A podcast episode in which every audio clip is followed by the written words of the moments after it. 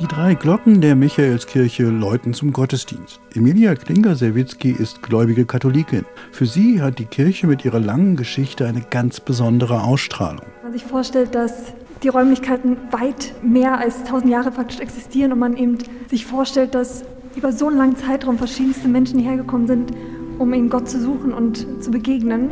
Vor 1200 Jahren wurde das Gotteshaus errichtet und dem Erzengel Michael geweiht.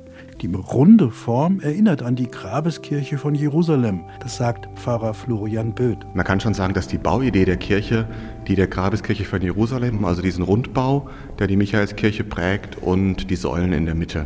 Und damit in der Symbolik die Zeichen für Ewigkeit, für Unsterblichkeit, der Kreis und die Achtzahl der Säulen aufgegriffen. Das merkt man heute noch. Im Trauermonat November brennt draußen ein ewiges Licht. Wirklich alt ist aber heute nur noch die Krypta. Pfarrer Böth geht die Stufen hinunter. Unten findet sich ein niedriges Gewölbe, nur gestützt von einer einzigen dicken Säule.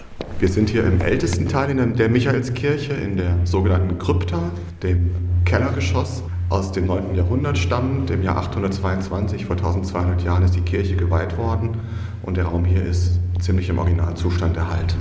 Morgens schließt Josef Goldbach die Tür auf und schiebt den Riegel zur Seite. Touristen aus aller Welt kommen dann, um sich die Michaelskirche anzusehen. Aber auch die Fulda selbst. Einheimischer fährt man ja öfters eigentlich nur vorbei. Und dann, wenn sonntags manchmal die Zeit gegeben ist, dann kommen sie rein und schauen sich die Michaelskirche wieder mal an. Die Michaelskirche bietet in ihrer Schlichtheit einen wohltuenden Kontrast zum Fulda Dom in seiner barocken Pracht. Für Josef Goldbach ist es mehr als nur ein Arbeitsplatz. Für mich ist es ein Ort, wo ich Ruhe finden kann, und wo ich also wirklich sagen kann, wo ich mich geborgen fühle.